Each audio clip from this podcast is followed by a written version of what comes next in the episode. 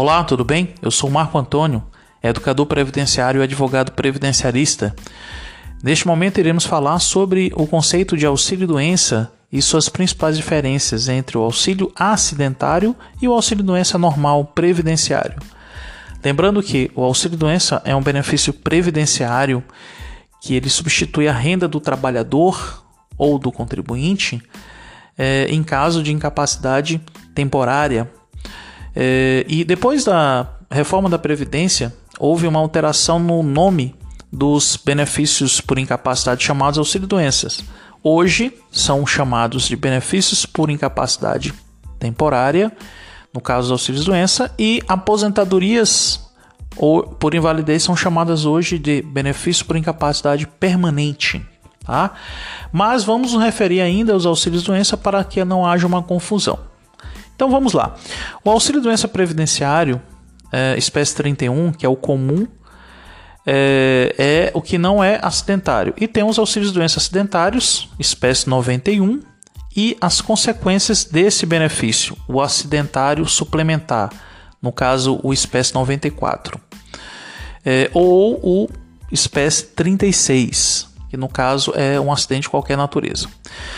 Quando se trata de acidente, são concedidos os seguintes benefícios. Se o acidente for de, de qualquer natureza, é, o cidadão vai receber inicialmente o auxílio-doença B31 durante o período de incapacidade temporária. E o espécie 36, o auxílio-acidente, se houver sequela parcial e permanente. A aposentadoria por invalidez, espécie 32, se houver uma incapacidade total e permanente. Agora, num outro momento, numa outra situação, se o acidente for é, uma causa física ou uma doença do trabalho, houver emissão de CAT ou reconhecimento como doença ocupacional, é, o auxílio doença por incapacidade do trabalho, espécie 91, será concedido durante o período de incapacidade temporária.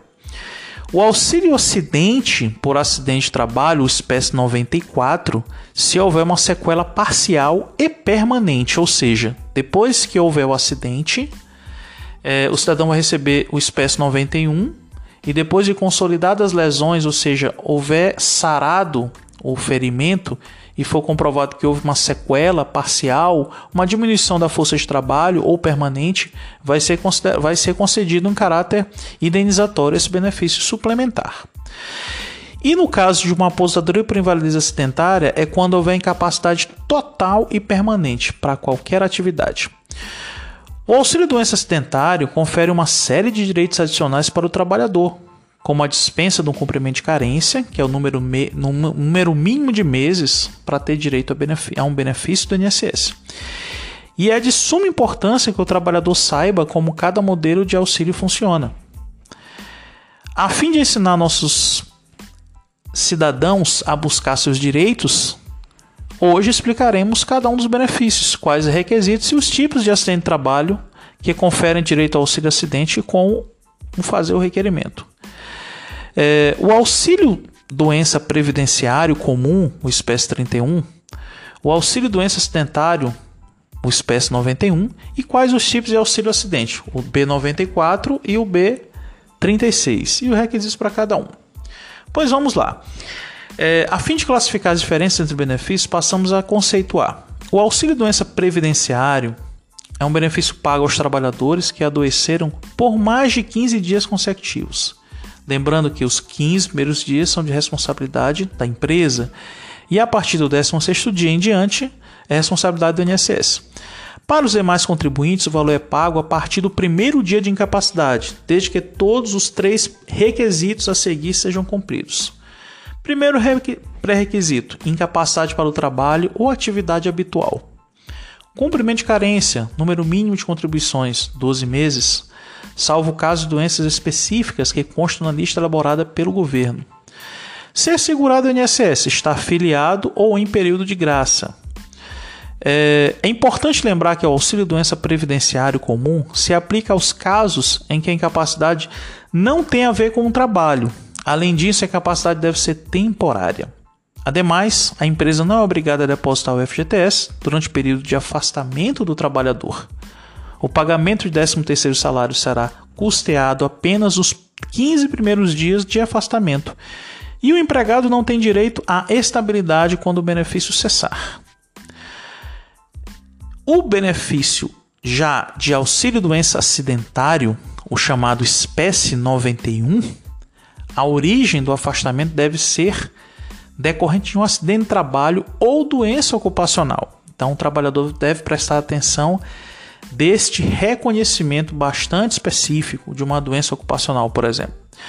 É importante lembrar que contribuintes individuais e facultativos não possuem direito ao auxílio doença acidentário.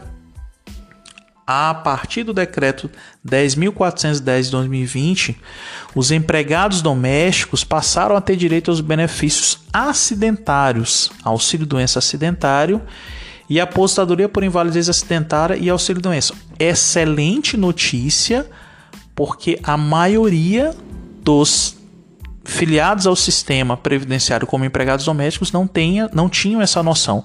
E também os empregadores. Poucos sabem dessa diferença advinda do decreto 10.410 de 2020. Aqui o empregado fica completamente isento de qualquer carência para receber o auxílio doença acidentário, ou seja, ainda que o empregado sofra um acidente de trabalho em seu primeiro dia, ele terá direito ao benefício. Para os contribuintes obrigatórios, devem estar recolhendo.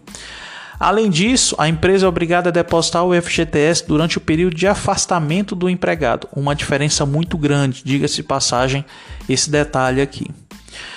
Assim que o trabalhador retornar às suas atividades, ele terá direito a 12 meses de estabilidade no emprego. Outra informação bastante útil e, claro, uma repercussão de direito na vida do trabalhador muito grande. A incapacidade também deve ser temporária. É necessário o trabalhador estar filiado ao INSS ou em período de graça. Esses são os pré-requisitos. Agora nós temos o auxílio acidente suplementar, o chamado espécie 94, concedido quando o acidente ou doença do trabalho gerar lesões permanentes que reduzam a capacidade de trabalho do, do segurado. Ou seja, a sequela pode ser permanente, mas o trabalhador ainda pode retornar ao trabalho, porém com capacidade reduzida e com direito a remanejamento funcional.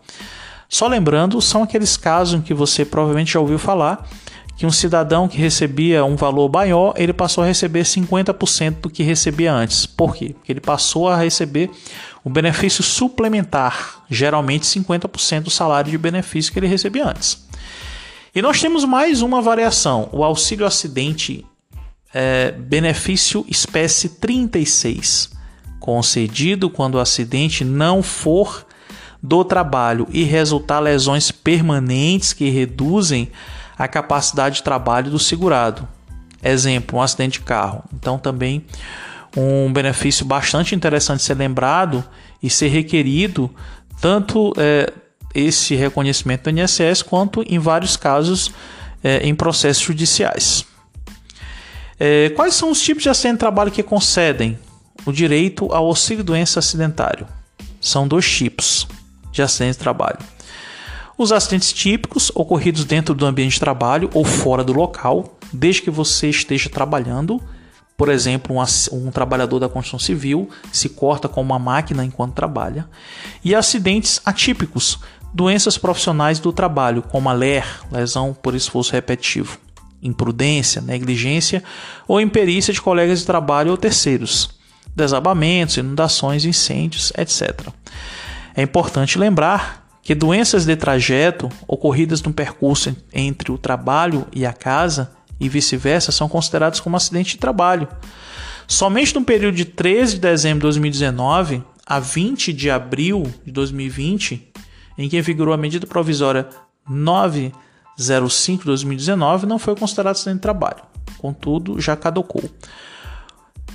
Como fazer o requerimento de auxílio doença acidentário? Primeiro passo é dar entrada no auxílio doença normal no sistema e tirar as dúvidas com uh, um profissional especialista. E este profissional pode facilitar consideravelmente o procedimento, ele fornecer orientações precisas que irão garantir uma chance maior de receber seu benefício. Após isso, siga o passo. Acesse o portal Meu INSS, faça o login no sistema e escolha a opção Agende sua perícia no menu lateral esquerdo. Clique em Agendar Novo, acompanhe o andamento de sua solicitação pelo Meu INSS. Na opção Resultados de requerimento, benefício por incapacidade. Reúna a documentação que comprove a incapacidade ou redução da capacidade laboral. Dirija-se à unidade do INSS escolhida para realizar a perícia médica. Então, senhores, essas são algumas informações bastante é, objetivas e práticas para todo trabalhador e contribuinte que desejam é, aumentar a sua chance de receber um benefício mais vantajoso, inclusive ter reconhecido um benefício acidentário com os seus respectivos direitos. Lembrando, eu sou o Marco Antônio, educador previdenciário e advogado previdenciarista nesse podcast Previdenciando. Estamos trabalhando essa temática, esses conceitos de forma mais objetiva possível para que o cidadão encontre o seu direito de maneira mais rápida e em menor caminho possível. Um forte abraço.